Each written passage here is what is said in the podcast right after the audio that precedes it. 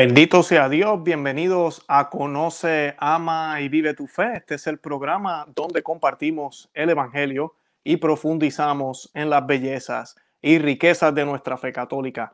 Les habla su amigo y hermano Luis Román y quisiera recordarles que no podemos amar lo que no conocemos y que solo vivimos lo que amamos. En el día de hoy tenemos una noticia lamentable, esas noticias tristes que muchas veces pues eh, tenemos que publicar y hablar. Y pues la idea de, de hablar de estas noticias que no siempre son malas, pero la idea de hablar de estas noticias que nos dan la oportunidad de poder conocer un poco mejor las bellezas y riquezas de nuestra fe católica.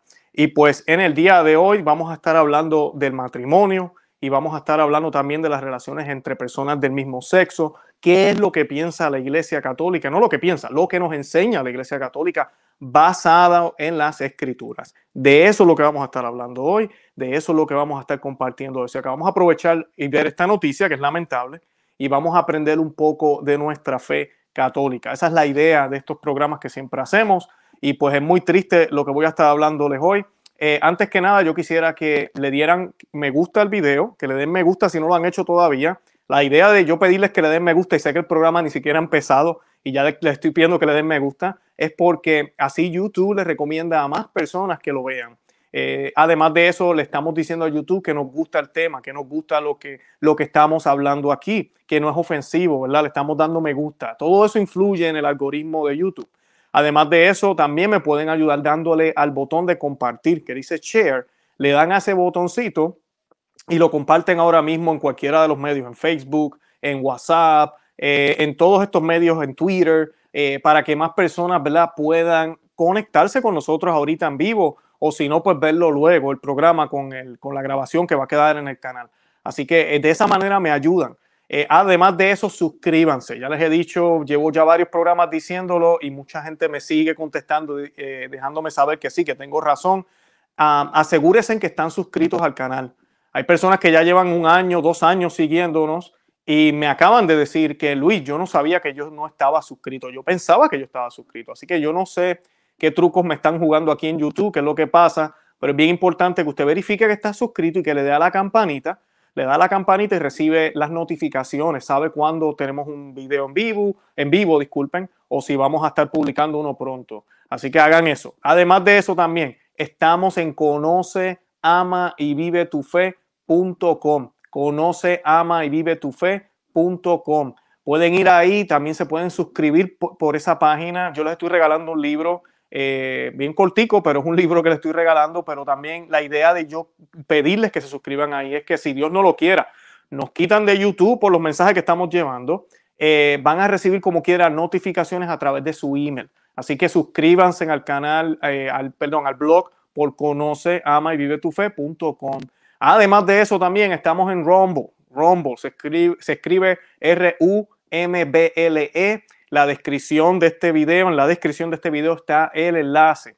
Nosotros tenemos un canal allá también. Por si me borran uno de los videos aquí en YouTube, van a estar disponibles en Rumble. Así que pues esa es otra alternativa. Los invito a que se suscriban allá también. Y nada, por ahora seguimos aquí en, en, en YouTube, gracias a Dios y pues seguimos eh, dando batalla, ¿verdad? No nos vamos a detener, vamos a seguir enseñando la doctrina de la Iglesia Católica y hablando las verdades de la Iglesia Católica. Les, quiero pedir de favor que me dejen saber si se escucha bastante bien y de dónde me están viendo para que así nos pongamos en sintonía. Y antes de comenzar también, nosotros vamos a estar haciendo una oración eh, y esta oración, eh, ¿verdad? Como siempre la hacemos, la vamos a dirigir hoy por las parejas que vamos a hablar hoy. Eh, por las personas que vamos a estar hablando hoy, por el sacerdote que vamos a estar hablando hoy. Amigas y amigos que me escuchan, los sacerdotes siempre han sido atacados, siempre. Lo vimos desde la época de, los apóstoles, vimos cómo eh, San Pedro le dio miedo y negó al Señor eh, tres veces. Vimos cómo Judas traicionó al Señor por dinero y por lo que fuera, porque no, no era el Cristo que él quería, ¿verdad? Eh, y así hemos visto en la historia muchísimas traiciones en la iglesia, muchísimos sacerdotes que se han salido del camino, obispos que se han salido del camino, papas, cardenales, bueno, hemos visto de todo. Y esta época de ahora no es la excepción. Y pues los sacerdotes el demonio los odia, los detesta, sin importar cuán buenos sacerdotes sean. Solamente el hecho de que un sacerdote con sus manos consagradas puede traer a Cristo sacramentalmente al mundo y convertir ese alimento, ¿verdad? Convertir, disculpen, eh, traer a través de sus manos ese, ese alimento y que Jesucristo se pueda dar como alimento. Eso al demonio lo enfurece. El demonio quisiera que no hubiera ni un solo sacerdote en la tierra. Por eso él los detesta tanto y los deja caer en errores, los deja caer en trampas como estas. Además de eso, también gracias a los sacerdotes, independientemente de lo bueno que sean o lo malo que sean, podemos confesar nuestros pecados, uno de los sacramentos más importantes que instituyó nuestro Señor, donde nos podemos reconciliar con el Señor. Lo mismo, el demonio detesta el sacramento de la confesión, lo odia. ¿okay? Así que él detesta a los sacerdotes y por eso vemos estas noticias y tenemos que tener en cuenta que el demonio quiere hacer lo que le da la gana con ellos. Muchos son fuertes y no caen. Muchos lamentablemente se dejan engañar. Y pues tenemos que orar por él también. Así que esta oración la vamos a hacer por el salesiano que vamos a estar hablando hoy, por el sacerdote y por todas las personas que estuvieron envueltas en este evento lamentable que se dio este fin de semana en Argentina. Y esta oración la hacemos in nomini Patri et Fili Spiritus Santi. Amén. Uh, Pater noster qui es in celi, sanctificetur nomen tuum, avenia regnum tuum, fiat voluntas tua, sicut in cielo et in terra. Pane nostrum quotidianum da nobis hodie, et tenite nobis debita nostra, sicut en nos dimitimus debitoribus nostris, et denos en tucas en tentaciones, se libranos lo malo. Amén. Padre nuestro que estás en el cielo, santificado sea tu nombre. Venga a nosotros tu reino. Hágase tu voluntad, así en la tierra como en el cielo. Danos hoy nuestro pan de cada día. Perdona nuestras ofensas, como también nosotros perdonamos a los que nos ofenden. No nos dejes caer en la tentación y líbranos del mal. Amén. Ave María, gratia plena, Dominus tecum.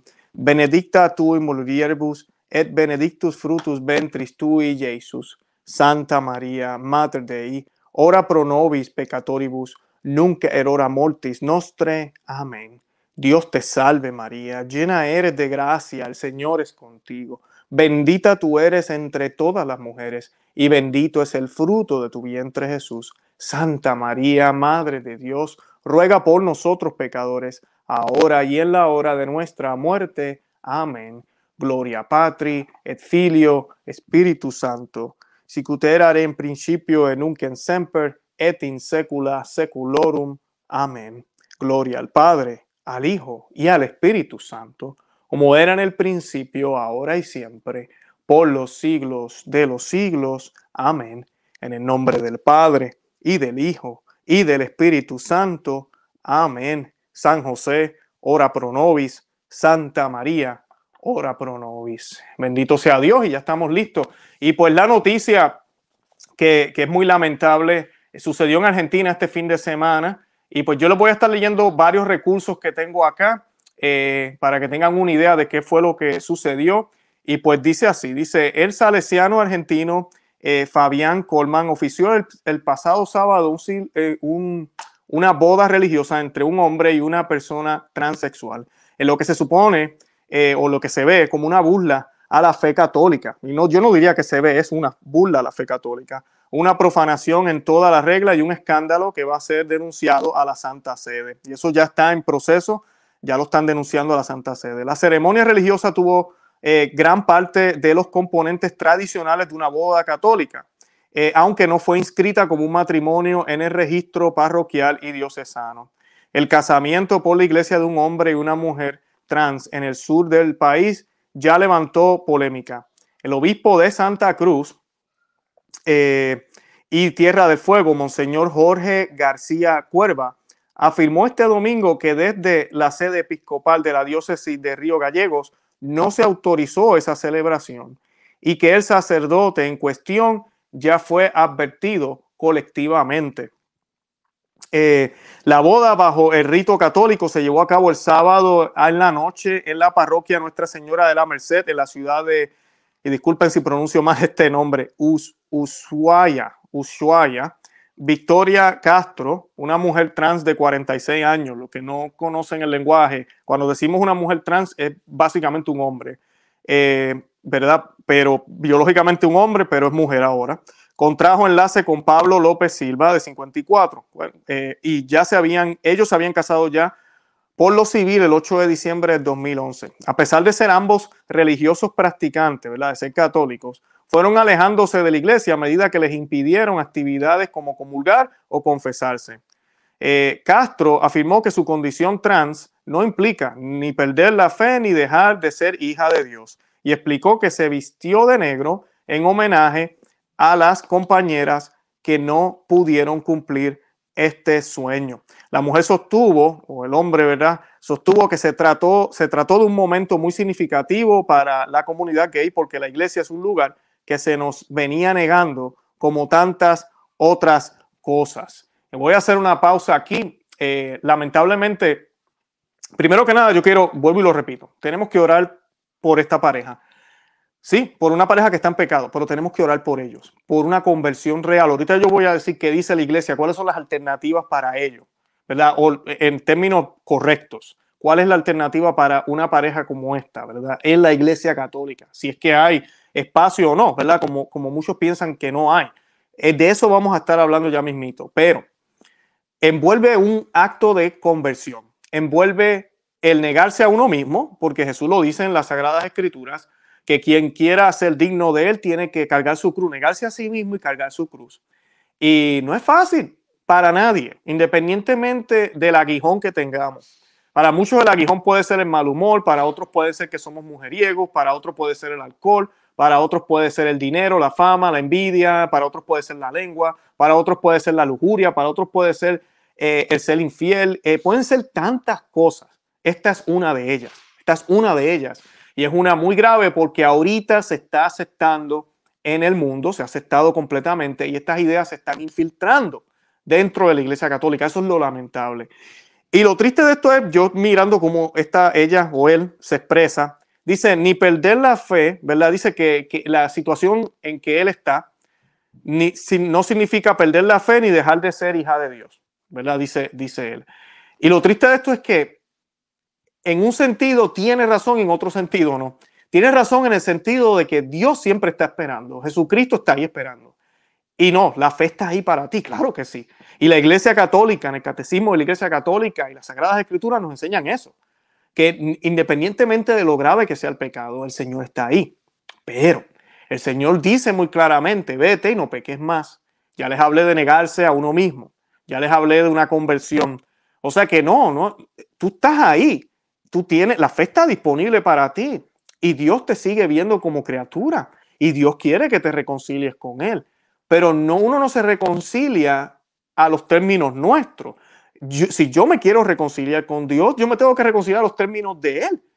Y es que así es que funciona porque Él es más que yo, Él es Dios. Yo soy un ser humano, yo soy hijo de Dios gracias a ser bautizado y ser hermano de Cristo.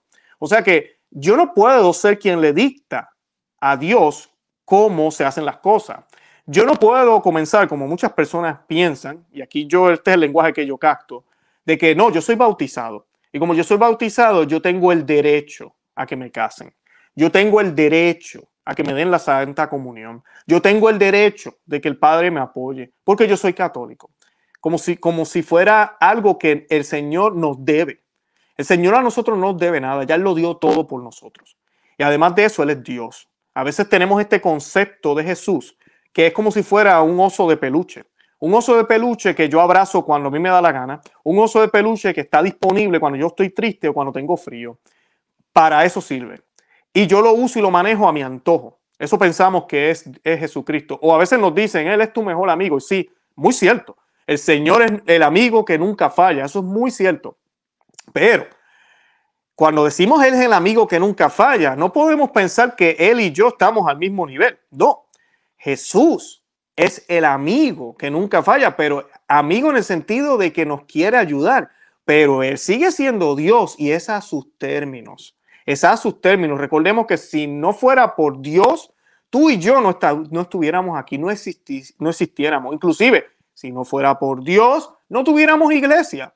Si no fuera por Dios, no existieran los sacramentos. Es que todo lo que tenemos, todo, desde lo más grande hasta lo más sencillo, se lo debemos a Él. Entonces, ¿cómo es posible que queramos exigir y cambiar las cosas a nuestro antojo y a nuestra manera? O sea, que tenemos que orar por estas personas. Saben por qué ahorita vamos a hablar de sacerdote, pero son personas que necesitan guía. Y el sacerdote de esta comunidad no le está dando la guía. El obispado se pronunció sobre esta situación, pero no fueron muy contundentes por cuál es el problema. De eso vamos a hablar ahorita también.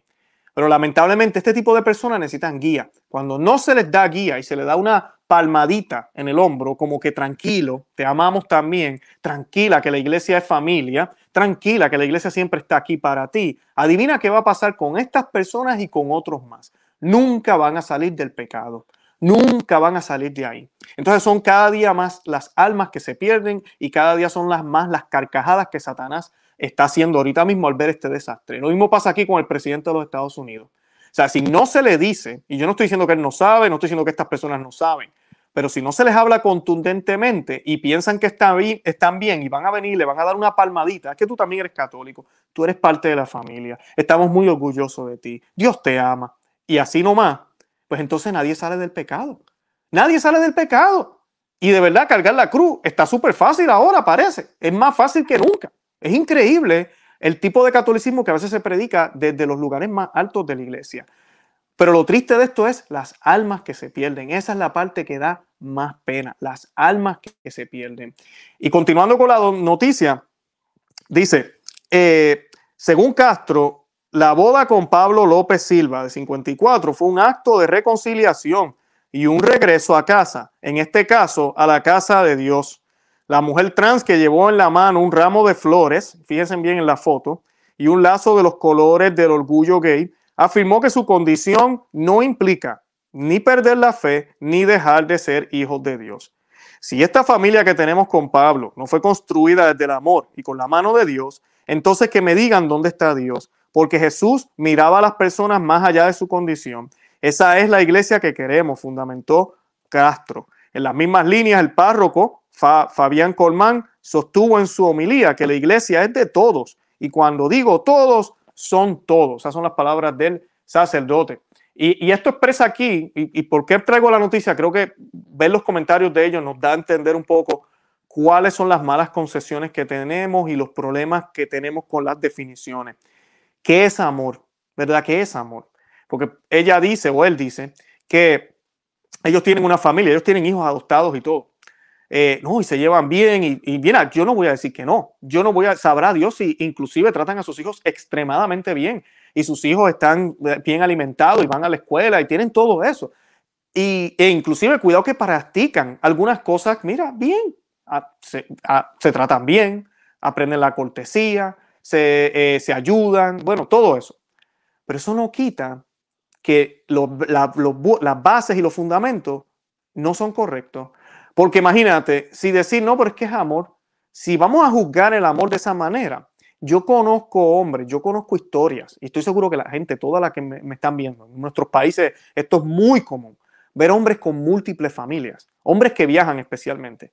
Y la mujer de allá, de la ciudad, yo no sé qué, cuál nombre, ¿verdad? La ciudad lejos, no sabe que su esposo tiene otra familia en el otro lado. Y la otra familia tampoco sabe. No, no saben. O sea que no hay daño. Psicológicamente, se puede probar que ese hombre posiblemente ama a las dos familias. Mira, las ama. Y él las trata lo mejor que puede. Y se puede probar también que ambas mujeres y ambas familias aman a este hombre y piensan que es el mejor papá. Lo triste de esto es que Dios tiene un orden y Dios quiere elevar, elevarnos y elevar el amor a tal nivel que es un nivel que, básicamente nos eh, hace como Él, nos hace como Dios. El amor de Dios se entrega por completo, se entrega todo. No se entrega por pedazos ni se divide, aunque sus pedazos y sus divisiones puedan ser buenas. No, se entrega todo. El Señor se da por completo a tu vida, a ti individualmente, y se da de completo en mi vida también. Él es Dios, Él puede hacer eso. Tú y yo no somos dioses, o sea que es imposible poder hacer algo así. El matrimonio requiere entonces que yo ame a una sola persona y me entregue como se entregó Dios por mí por ella. San Pablo inclusive hace esa comparanza en las Sagradas Escrituras cuando dice que el esposo debe amar a su esposa como Cristo amó a su iglesia que, que se entregó por ella. Exactamente, es lo mismo que yo como esposo y los hombres que me están viendo están llamados a hacer. Y dice, ¿verdad?, que la mujer debe estar sumisa, ¿verdad?, a ese hombre, porque ese hombre está dispuesto a entregar la vida por ella.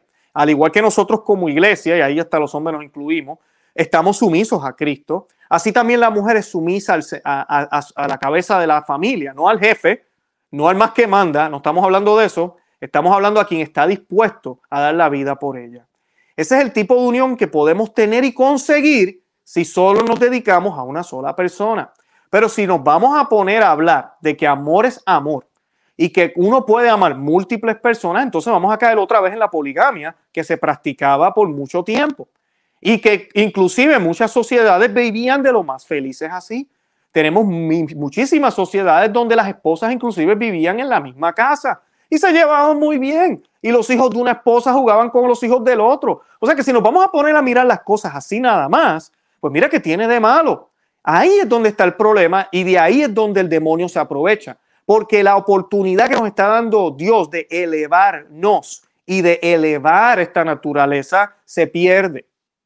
Podrá parecer bueno, se sentirá bueno, se verá bien e inclusive podrá salir inclusive algunas cositas buenas aquí y allá, pero no necesariamente es lo correcto y es bueno. Así de sencillo. Y el Señor en términos del matrimonio fue muy claro. Fue muy claro en el Evangelio de San Mateo, capítulo 26, si no me, si no me equivoco, donde él dijo, hombre y mujer fueron creados. Y lo que ha unido el hombre, a mí lo que ha unido Dios, que no lo separe el hombre. O sea que él eleva esta relación mucho más allá, inclusive más allá que la ley judía, que permitía el poder repudiar una esposa si era necesario. Ni siquiera eso se puede hacer ahora con la ley divina de Dios, porque Jesucristo ya vino Tú y yo nacimos después de Cristo y ya Él lo entregó todo por nosotros. ¿Quiénes somos nosotros para que reservarnos cosas y escoger las maneras y las formas en que lo vamos a hacer? Las palabras de esta persona dicen que se reconcilió. Esto es un momento para mí de reconciliación. ¿Propiciado por quién? ¿A los términos de quién?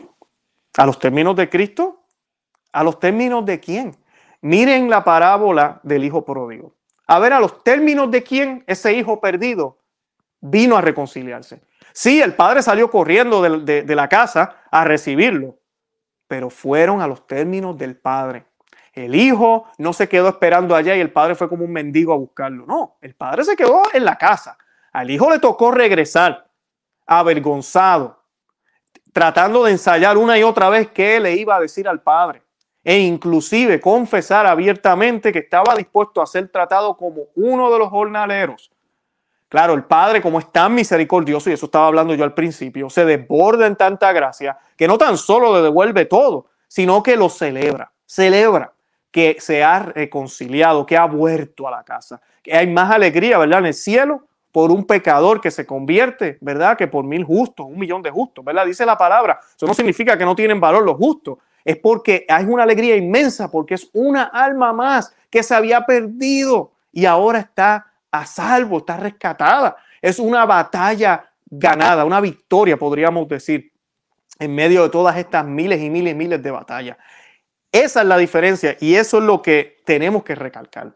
Lamentablemente, las ideas de igualdad, las ideas eh, izquierdistas están entrando en la iglesia. Y este sacerdote, por ejemplo, él menciona aquí que la iglesia es una iglesia de todos. Y cuando digo todos, son todos. Eh, ¿Y eso a qué se refiere? ¿Todos en qué sentido? ¿Todos por, por, por, para venir y convertirse y cambiar? ¿O simplemente seguir pecando y seguir maltratando al Señor, pero ahora lo maltratamos más cerca, porque ahora estamos en la casa de Él? Eso sí que es lamentable, bien lamentable. Eh, además de eso, eh, dicen ellos que ellos hablaron con el padre, ahí tienen la foto, ellos hablaron con el padre Fabián con la idea de hacer esta ceremonia y él aceptó nos dijo que solo evalúa de las personas su capacidad de amar. Por supuesto, hizo consultas con el obispado, pero eh, personalmente siempre se mostró predispuesto. Eso dijeron, ¿verdad? La, pareja. Ellos tienen, esa pareja tiene dos eh, hijos, disculpen, tres hijos, acá tenemos una foto que tal vez pueden ver mejor. ellos tienen tres hijos, dos de 16 y uno de 19 años, que adoptaron cuando tenían 9 y 11. Ellos dicen, logramos una construcción familiar maravillosa con todas las dificultades y cosas lindas de cualquier familia. Estamos en una época donde la realidad social pasa por arriba de ciertos dogmas. No importa con quién uno duerme, sino su capacidad para amar al prójimo, dijeron. Eh, y ahí es lo que les estaba diciendo, a los términos míos, no a los términos de Dios. Qué triste, ¿no? Eh, y volvemos a lo mismo. Vamos aquí a, quiero quitar la foto un momento. Las intenciones tal vez no son malas. Por eso les dije que tienen que orar por esta pareja y tienen que orar por sus hijos. Las intenciones tal vez no son malas. Yo no dudo que no haya amor. Yo no dudo que no lo haya. Como dijo ahorita, una persona puede tener dos familias, un hombre o una mujer. Puede tener su amante, el hombre también, y amar a los dos. Pero es que el punto no es ese. Nuestro Señor nos pide mucho más que eso. El amor que el Señor nos pide es un amor que nos debe hasta doler. Y es un amor que pide un orden para que sea elevado a mucho más. Porque cuando uno se queda con una sola persona, cuando uno practica esto, de tener una sola pareja por toda la, la vida, mira, estamos hablando de las buenas y en las malas, en la pobreza y en la eternidad. Y cuando esa pareja, junto tú y yo, podemos concebir y tener vida, eso solo se da entre hombre y mujer, eleva el estatus del hombre, de la humanidad, porque nuestro Dios es un Dios humanista. Él nos quiere elevar más todavía. Él nos ama. Él nos ama tanto que se hizo hombre. Por favor, no es que Dios esté en contra de la humanidad ni de la naturaleza. Nunca se nos pasa eso por la mente. Y conseguimos todo eso en ese tipo de unión, como Él la creó, como Él la hizo, como Él la quiso hacer. Muchos de nosotros quisiéramos tener otro tipo de mujer, muchos de nosotros quisiéramos tener varias. La mujer allá dice, yo quisiera tener un esposo con más dinero, un esposo más guapo, o tener varios hombres. Pero no podemos hacer eso. Porque lo que el Señor nos promete que podemos conseguir aquí en la tierra también, pero más, más aún allá en el cielo, solo lo podemos conseguir si practicamos su ley. Y para nosotros católicos, esa ley es lo más importante. Entonces, aquí estamos hablando de una boda católica. Estas personas quieren hacer lo que quieran en otros lugares. Mira, ya nosotros no podemos intervenir ahí. Yo no quisiera tampoco que lo hicieran porque sé que están en pecado. Pero eso allá ellos. Allá a ellos que se las arreglen allá. Pero entre católicos, ver que esto empieza a suceder esto es horrible, es un grave problema. Nos estamos mundanizando. Estamos permitiendo entonces que el demonio sea el que mande dentro de la iglesia. Y no, no se puede. La boda no fue inscrita como un matrimonio en los documentos eclesiásticos porque las normas del derecho canónico todavía lo impiden, aunque se trató de la primera de esta característica en la historia provincial y una de las primeras del país, según precisaron fuentes del clero. El obispo García Cuerva, por su parte, señaló que no autorizó esa celebración y agregó, acompañamos a todas las personas sin excepción alguna en su legítimo deseo de recibir la bendición de Dios. Dejamos constancia que en este caso no se trata del sacramento del matrimonio, tal como lo cree y sostiene la iglesia. El sacerdote en cuestión ya fue advertido convenientemente. Eso dijo el obispo. Como pastor propio de esta iglesia diocesana, quiero hacer llegar a todo el pueblo de Dios que peregrina en Santa Cruz y, Tierra de Fuego, mi cercanía, pidiendo que todos recemos para que siempre mantengamos la caridad cristiana hacia nuestro prójimo, acompañando sus dolores y sufrimientos, sus gozos y esperanzas, a la vez conservando el depósito de la enseñanza de Jesús el Señor. Y entre los que fueron a la boda, eh, hubieron algunos de, los, de los que estuvieron ahí. Eh, hubo la reconocida presencia del ex, ex gobernadora Fabiana Ríos, durante cuyo mandato en el 2009 celebró el primer matrimonio del país y de América Latina entre dos personas del mismo sexo. Eh, y hubieron otros también que estaban con, toda esta agenda. El comunicado que eh, publicó exactamente el obispado, que quiero compartírselos ahora, dice lo siguiente.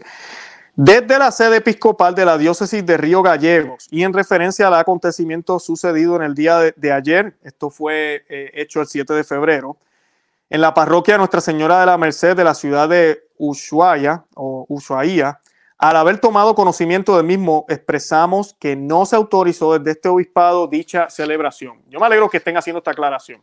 Es importante. Al tiempo que acompañamos a todas las personas sin excepción alguna en su legítimo deseo de recibir la bendición de Dios, Dejamos constancia que en este acto no se trata de sacramento de matrimonio tal como lo cree y sostiene la iglesia. El sacerdote en cuestión ya ha sido eh, disciplinado y ya ha sido advertido convenientemente como pastor propio de esta iglesia diocesana, quiero hacer llegar a todo el pueblo de Dios que peregrina en Santa Cruz y Tierra de Fuego, mi cercanía, pidiendo que todos recemos para que siempre mantengamos la caridad cristiana hacia nuestro prójimo, acompañando sus dolores y sufrimientos, sus gozos y esperanzas, y a la vez conservando el depósito de la enseñanza de Jesús, el Señor. Monseñor Jorge García Cuerva, obispo de Santa Cruz y Tierra de Fuego, eh, diócesis de Río Gallegos. Así que yo me alegro que ellos se hayan expresado pero era una oportunidad perfecta para poder definir qué es lo que dice la iglesia sobre estas uniones y qué es lo que dice la iglesia sobre el sacramento de matrimonio. Eso lo vamos a hacer nosotros ahorita.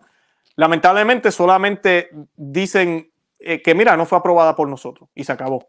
Pero no condenan el hecho, no decir esto no fue aprobado y no debió haber pasado. Esto no fue aprobado y no debe suceder nunca más.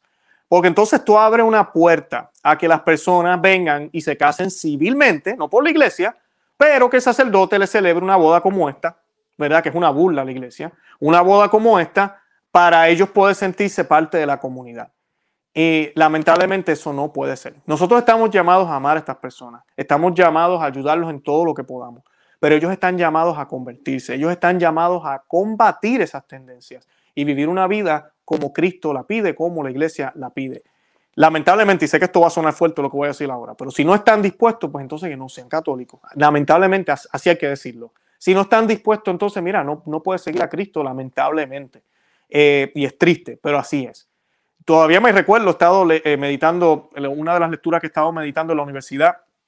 Eh, para los que no saben, yo estoy terminando una maestría en teología y estábamos hablando de la encíclica escrita por Juan Pablo II, Veritas Splendor, y está, eh, estamos hablando de la parte donde él está hablando de seguir a Cristo, ¿verdad?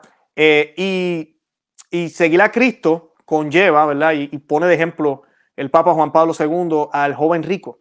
Y el joven rico eh, seguía la ley, inclusive seguía la ley. Y Jesús le dice, porque es mucho más, no es solo seguir la ley por seguirla, él no es solo cumplir con un precepto, es que tú tienes que hacerlo porque quieres seguirlo a Él. Porque nuestro Señor es un Señor que, se merece todo. Ese es el primer mandato. Y cuando Él le dice al joven rico, déjalo todo y sígueme, el muchacho no pudo. Y el muchacho era un muchacho bien.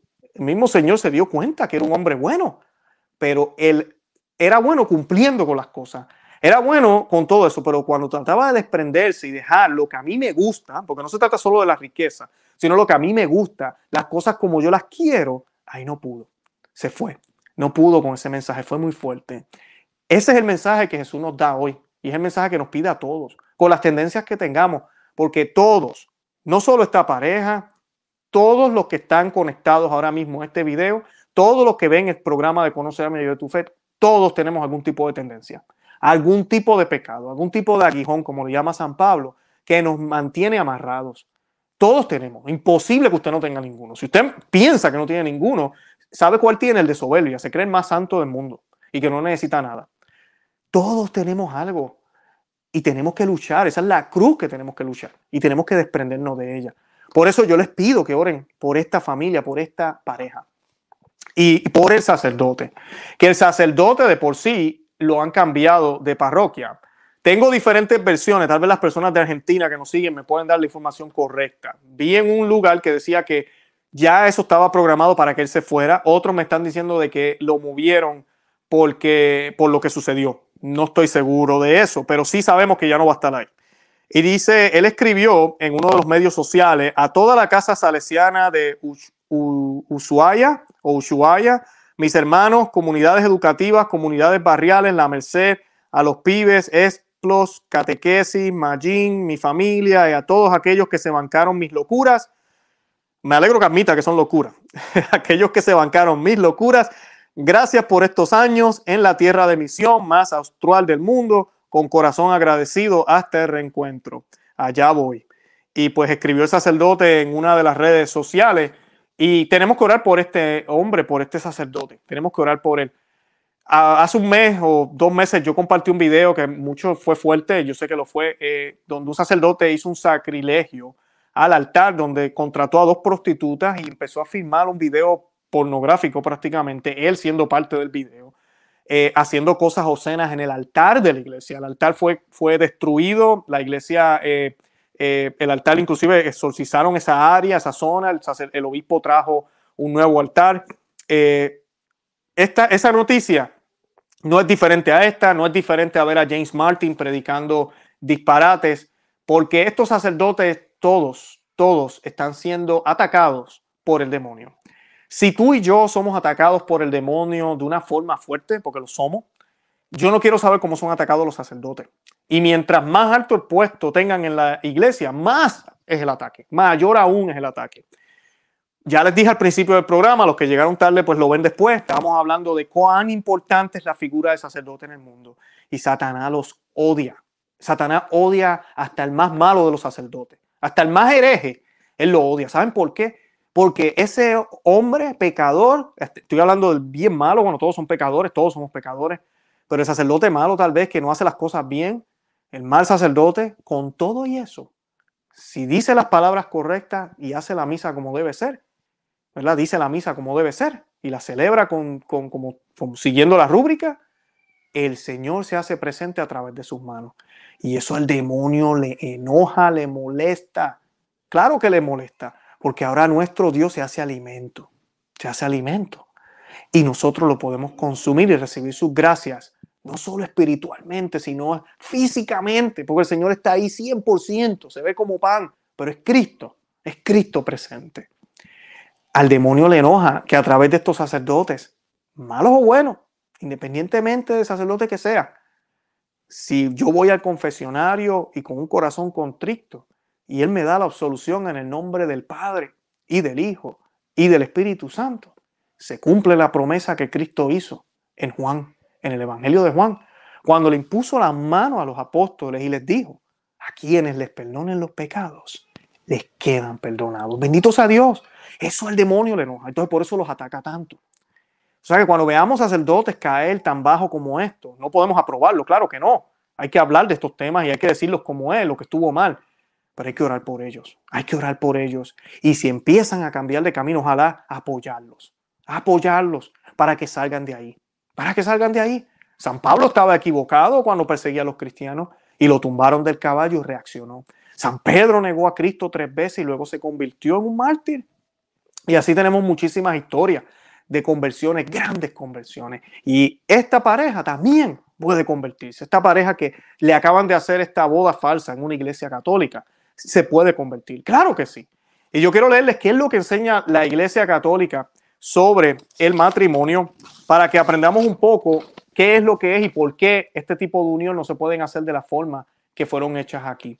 Y dice el Catecismo de la Iglesia Católica, los protagonistas de la alianza matrimonial son un hombre y una mujer bautizados, libres para contraer el matrimonio y que expresan libremente su consentimiento. Ser libre quiere decir no obrar por coacción, no estar impedido por una ley natural o eclesiástica. Eso está en el numeral 1625. Continuando con el 1626, dice la iglesia considera el intercambio de los consentimientos entre los esposos como el elemento indispensable que hace el matrimonio. Si el consentimiento falta, no hay matrimonio. O sea que no es solo una bendición no es solo la bendición y las manos, no, es ese consentimiento entre ella y él, entre ambos, ese consentimiento entre ellos. Y tiene que ser hombre y mujer. Es lo que nos enseña la iglesia, es lo que nos enseña las sagradas escrituras. Las sagradas escrituras, estoy leyéndole aquí en el 1605, numeral 1605 del Catecismo de la Iglesia Católica. La sagrada escritura afirma que el hombre y la mujer fueron creados el uno para el otro. Y eso es cierto, son perfectos el uno para el otro. No es bueno que el hombre esté solo, Génesis 2.18. La mujer, carne de su carne, Génesis 2.23. Su igual, la criatura más semejante al hombre mismo, le es dada por Dios como un auxilio, en Génesis 2.18, representando así a Dios que es nuestro auxilio, Salmo 121.2. Por eso deja el hombre a su padre y a su madre y se une a su mujer y se hace una sola carne. Eso aplica también a la mujer. Génesis 2, 18, 25. Que esto significa una unión indefectible de sus dos vidas el Señor mismo lo muestra, recordando cuál fue en el principio, esas son las palabras de Cristo, en el principio, el plan del Creador. Esto está en Mateo 19:4. De manera que ya no son dos, sino una sola carne. Mateo 19:16. O sea que ahí está el misterio del matrimonio, como Cristo lo quiere, como el Señor lo quiere. Ah, pero es que yo no estoy de acuerdo con Cristo. Pues mi hijo no puedes llamarte cristiano. Ay, pero es que Dios es muy exigente. Mm, maybe esto no es para ti. No sé. Y me, y me da pena hablar así a veces, pero es que toca hablar a veces con personas de esta forma. Porque si tú no quieres escuchar a Dios, pues mira, no me escuches a mí tampoco. Porque imagínate, yo no soy nadie. Pero es, la voz de Dios que habló a través de Cristo. Si crees que Cristo fue Dios, que hay un solo Dios en tres personas, Padre, Hijo, Espíritu Santo. Mire mi hermano, mire mi hermana, aquí no hay debate. Aquí no hay debate. No es que la iglesia tenga dos más y se quiera hacer la más santa. Esta es la voluntad de Dios. Ahora nosotros con amor atraemos a estas personas, con amor las educamos. Y eso voy a hablar ahora. Ahora voy a hablar de ese tipo de pareja. ¿Qué es lo que nos dice la iglesia católica? También en el catecismo de la iglesia católica, numeral 2357, basándose en la Sagrada Escritura, presenta los actos homosexuales como actos de grave depravación. La tradición siempre ha declarado que los actos homosexuales son intrínsecamente desordenados, son contrarios a la ley natural. En las notas del Catecismo de la Iglesia Católica, para ese pasaje, van a encontrar ustedes la cita de Romanos, la carta a los Romanos, capítulo 1, 26 al 32. Y el pasaje, y se los voy a leer, y, la razón por la cual se, se los leo, por si acaso, ¿verdad? Si usted es un católico tibio, me da pena decirlo así, pero lamentablemente yo estuve ahí también, que se conforma solo con las lecturas de domingo y la lectura del, misal, del misalito de lunes a viernes, este pasaje no es parte de ninguno de los años, ni ABC, ABC, ninguno de esos tres años del ciclo litúrgico, esta lectura está ahí. No es que los católicos la quitaron de la Biblia, una cosa es seguir el misal, que son las lecturas que se leen en la Biblia, a mí en la misa, disculpen, en la Santa Misa, y otra cosa es leer la Biblia. Tú y yo estamos llamados a hacer las dos. Tú no te puedes conformar solo con la lectura diaria del misal. Es una muy buena herramienta y si lo haces por tres años seguidos, misa diaria, vas a leer casi toda la Biblia. Es excelente, pero no es toda la Biblia. Entonces, lamentablemente, hoy en día los católicos, ¿verdad? Y me incluyo porque yo estuve ahí, nos acostumbramos a leer solo el misal y pensamos que no hay ningún tipo de denuncia clara en la Biblia sobre la homosexualidad. Y estamos equivocados. ¿Por qué? Porque no conocemos nuestra fe. Por eso nuestro canal se llama ¿cómo se llama? Conoce, ama y vive tu fe. ¿Qué dice las Sagradas Escrituras en Romanos 1, 26 al 32? Por eso los entregó Dios a pasiones infames, pues sus mujeres invirtieron las relaciones naturales por otras contra la, contra la naturaleza. Igualmente los hombres abandonando el uso natural de la mujer, se abrazaron en deseos los unos por los otros, cometiendo la infamia de hombre con hombre, recibiendo en sí mismo el pago merecido de su extravío. Y como no tuvieron a bien guardar el verdadero conocimiento de Dios, Dios los entregó a su mente insensata para que hicieran lo que no conviene, llenos de toda injusticia, perversidad, codicia, maldad, henchidos de envidia, de homicidio, de contienda, de engaño, de malignidad, de chismes, de extracciones, enemigos de Dios, ultrajadores, altaneros, fanfarrones, ingeniosos para el mal y rebeldes a sus padres, insensatos, desleales, desamorados, despiadados, los cuales, aunque conocedores del veredicto de Dios, escuchen bien, los cuales, aunque conocedores del veredicto de Dios, que declara dignos de muerte a los que tales cosas practican, no solamente las practican, sino que aprueban a los que las cometen. Y el pasaje, pues creo que es muy claro y aplica demasiado de bien a esta época, lamentablemente. Ese pasaje tenemos que estudiarlo y, analizarlo porque muchos católicos están como Joe Biden aquí en Estados Unidos con la presidencia y el aborto. No, yo no haría eso, yo no estoy, yo no, yo no soy homosexual, yo no puedo hacer ese tipo de cosas, tendencia de esa manera, pero déjalos quietos, no los moleste. Eh, no, ellos necesitan tener sus leyes también. Ellos tienen sus derechos. Yo no estoy hablando de la dignidad como hombre. Ellos tienen que ser tratados bien. Ahora voy a hablar de lo que dice la Iglesia Católica sobre eso.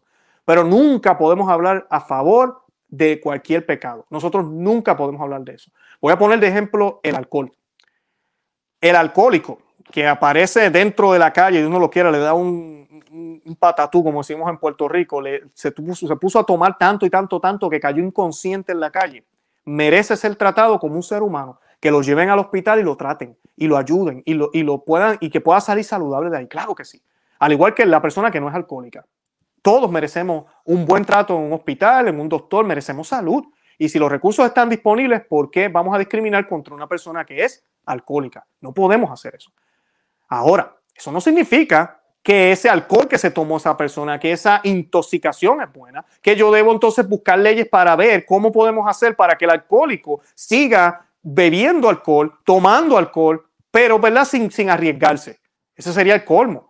Por eso cuando cualquier líder de la iglesia, empezando desde Roma hasta abajo, habla a favor de leyes civiles o de protecciones para sodomistas o de personas que viven con tendencias homosexuales, está cayendo en un gravísimo error. No se puede podemos hablar de los derechos de, los humanos, de los ciudadanos y de cómo deben ser protegidos, que todos merecen una educación, que todos deben, ese tipo de cosas está bien, pero hasta ahí. Pero yo no puedo mezclar conductas desordenadas, que no simplemente tienen que ser sexuales, pueden ser de muchas otras cosas también, pero yo no puedo mezclar una cosa con la otra. Ahí es donde está la diferencia. Y el catecismo, por eso no podemos apoyar este tipo de cosas. Hay muchos católicos que dicen, yo no apruebo esto, pero no los moleste. O yo, mira, yo no, yo no apruebo el aborto, yo soy pro vida, pero yo no creo que debemos meternos en las leyes. Deja las leyes que la gente escoja, nosotros nos encargamos de, educarlos. No, así no es que funciona. Estamos siendo entonces cómplices de esto. El catecismo de la Iglesia Católica continúa en el numeral 2538. Un número apreciable de hombres y mujeres presentan tendencias homosexuales profundamente arraigadas. Esta inclinación, objetivamente desordenada, constituye para la mayoría de ellos una auténtica prueba. Y sí lo es debe ser acogido con respeto. Deben ser acogidos en plural. Con respeto, escuchen bien, con respeto, compasión y delicadeza. Se evitará respecto a ello todo signo de discriminación injusta. Estas personas están llamadas a realizar la voluntad de Dios en su vida y si son cristianas, a unir el, al sacrificio de la cruz del Señor las dificultades que pueden encontrar a causa de su condición. Mejor no lo podía decir el catecismo de la Iglesia Católica. Todos están llamados a realizar la voluntad de Dios, inclusive estas personas con estas tendencias. Las personas homosexuales, numeral 2359, las personas homosexuales están llamadas a la castidad mediante virtudes de dominio de sí mismo que eduquen la libertad interior y a veces mediante el apoyo de una amistad desinteresada de la oración y la gracia sacramental pueden y deben acercarse gradual y resueltamente a la perfección cristiana. Y pues esa parte es donde está la opción para esta familia. Esta familia, lamentablemente, están en un grave pecado ahorita, ¿verdad? Lo que nosotros creemos, si ellos salen de la iglesia, ¿verdad? Ya están peor, están fuera de la iglesia. Pero dentro de la iglesia no pueden vivir de esa forma pueden venir a la misa, pero están en pecado grave, no pueden recibir los sacramentos. Y tengo entendido que el sacerdote inclusive le dio la comunión a ellos. Imagínense lo grave que fue esta, esta ceremonia. Pero ellos están llamados a vivir la castidad, a no estar juntos y a vivir como hombres, como hombres ambos, como hombres, porque eso es lo que son, como hombres y no tener nada, como dos hermanos. Yo conozco hombres que viven así, que no tienen nada, son amigos. Yo tengo amigos que, mira, yo los veo como casi como hermanos, pero yo no tengo que irme a la cama a hacer cosas con ellos, o ellos me tienen que hacer cosas a mí para entonces enseñar y mostrar nuestro amor. Y ese es el problema, que hoy en día como que se quiere mezclar el amor con la sexualidad y no es amor si no, si no hacemos algo sexual. Eso no tiene sentido, eso no puede ser, eso es un disparate. Eso, eso es solo para, para reproducirnos. Y sí, él da placer, el Señor es tan bueno que lo hizo así y bendito sea Dios por eso, pero ese no es el fin, ese no es el punto. Por eso es que estamos donde estamos. La sexualidad está completamente distorsionada, completamente distorsionada. estas personas están llamados a vivir como hombres, juntos si lo desean. Y si van a ayudar a esos tres niños a crecer, pues mira que los ayuden, pero hasta ahí. No mostrándole algo que no es natural, no mostrándole algo que no está correcto y que no es biológicamente lo que es. Porque el problema que tenemos aquí es que Dios decidió por nosotros qué íbamos a hacer. Así de sencillo. Y eso al mundo le enoja. Eso al demonio le molesta porque el demonio dijo cuando se reveló, no servían. Yo no voy a servir. Entonces Dios nos dio una orden. A mí me hizo hombre. Y no importa el gusto que yo tenga, si yo me miro y digo, ay, yo hubiese sido una mujer bonita, pues sabes qué, Dios me hizo a mí hombre. Yo me tengo que aceptar como soy. Igual las mujeres, igual cualquier persona, todos los que me siguen. me, hizo, me hizo sin pelo ahora de adulto. Yo tengo que aceptarme como soy. Tengo que amarme como soy. Qué hermoso es eso. Somos distintos y diferentes. Pero a la misma vez tengo que aceptarme como él. Él tomó esa decisión. Es prueba de que existe. Es prueba de que él existe. Por eso es que tanto el demonio ha tratado de intervenir en esto, de que nosotros escojamos para que seamos como dioses, para que ocupemos el puesto de Dios. Esas fueron las promesas que le hizo a Adán y Eva y es exactamente lo que está pasando ahora con esto. Así que ellos tienen una opción. No es fácil, pero sí la tienen. Y hay miles y miles de testimonios, si usted va a la internet, de personas homosexuales que viven fielmente su fe católica, eh, como, como personas religiosas o solteros o, y, no caen en ningún pecado. Están viviendo como debe ser, ¿verdad? Porque tampoco estamos hablando del otro lado, ¿verdad? De irse a meterse a sacerdote y después es peor, ¿verdad? Porque también tenemos ese problema dentro de la iglesia católica. Esa no es la idea. Es vivir realmente en castidad y reconocer que tengo una tendencia, este es mi aguijón, este es mi cruz, estoy en un mundo caído donde todos tenemos tendencia, esta fue la que me tocó a mí, tengo que luchar con ella. Y yo conozco también historias, hay historias de hombres y mujeres que han salido de ese camino y, han podido tener una vida heterosexual y tener hijos y todo, y lo más bien. ¿Verdad? Hay de todo, hay de todo, es posible, sí se puede. El mundo no quiere que hablemos de esto, pero es posible, sí se puede. Por eso les pido, escúchenme bien, que oren por estas personas. Hay que orar muchísimo por ellos. Cuando se acabe el programa ahora, un Ave María por ellos, por favor. Eh, además, para terminar, el último párrafo que les quiero compartir, 2357. La homosexualidad designa las relaciones entre hombres o mujeres que experimentan una atracción sexual exclusiva o predominante hacia personas del mismo sexo. Reviste formas muy variadas a través de los siglos y las culturas. Su origen psíquico permanece en gran medida inexplicado, apoyándose en las Sagradas Escrituras que lo presentan como depravaciones graves. Y aquí varios textos. Génesis 19, 1 al 29, Romanos 1, 24 al 27, Primera de Corintios 6, 10, Primera de Timoteo 1.10. Todos esos textos hablan de estas tendencias. La tradición ha declarado siempre que los actos homosexuales son intrínsecamente desordenados. Eso está en diferentes documentos. Y que son contrarios a la ley natural. Cierran el acto sexual al don de la vida, no proceden de una verdadera complementariedad afectiva y sexual y no pueden recibir aprobación en ningún caso. Esas son las palabras del Catecismo de la Iglesia Católica y cierran este acto, este tipo de acto sexual cierra el don de la vida. Y ahí es donde está la diferencia. Para nosotros los católicos, la sexualidad no es placer. La sexualidad no es una necesidad como nos dicen allá afuera. Que si yo no tengo sexualidad, si yo no me masturbo, hago algo feo todo el tiempo, me voy a morir. Eso es falso. Eso es falso. Yo puedo vivir sin tener que hacer eso. No es una necesidad. Para nosotros es para traer vida. Y lo más bonito es para poder traer vida, es traerla en el lecho del matrimonio con amor puro y filial. ¿Por qué? Porque ese es el mismo amor que nos muestra Cristo. No hay mejor similitud del amor de Dios que en la pareja del hombre y la mujer, Adán y Eva, el principio. Por eso el demonio quiso destruir eso, lo quiso destruir. Por eso la Santísima Virgen nos dice que la batalla ahora es contra la familia. Así que por favor, oren por este sacerdote, oren por la pareja que acabo de mostrar por la historia, pidan por todas las personas que tienen tendencia a este tipo de cosas y tratemos de, atraerlos a, la vida de cristianos, que ellos vean qué bonito es tener a Cristo y cuán sacrificado es, porque también para los heterosexuales no es fácil poder seguir una vida cristiana, poder seguir a Cristo en la iglesia, en su iglesia católica, en la iglesia universal. Así que tengan eso presente. Yo los invito a que visiten nuestro blog conoce, ama y vive tu fe.com. Yo sé que es largo, conoce, ama y vive tu fe.com.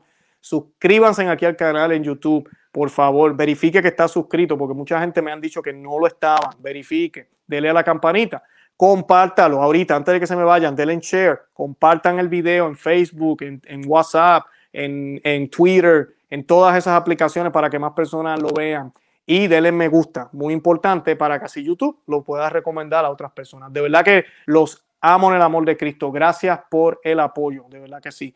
Y nada, de verdad que les deseo una feliz noche que la, pasen bonito en familia y oren por estas personas. Hagan un Ave María por ellos y pídalen a la Madre de Dios por todos los sacerdotes del mundo que están siendo muy atacados. Este sacerdote cayó en esta trampa. Oremos por él para que realice que fue un error y se convierta realmente de nuevo al Evangelio y se mantenga fiel a la fe católica. Bueno, Santa María, ora pro nobis.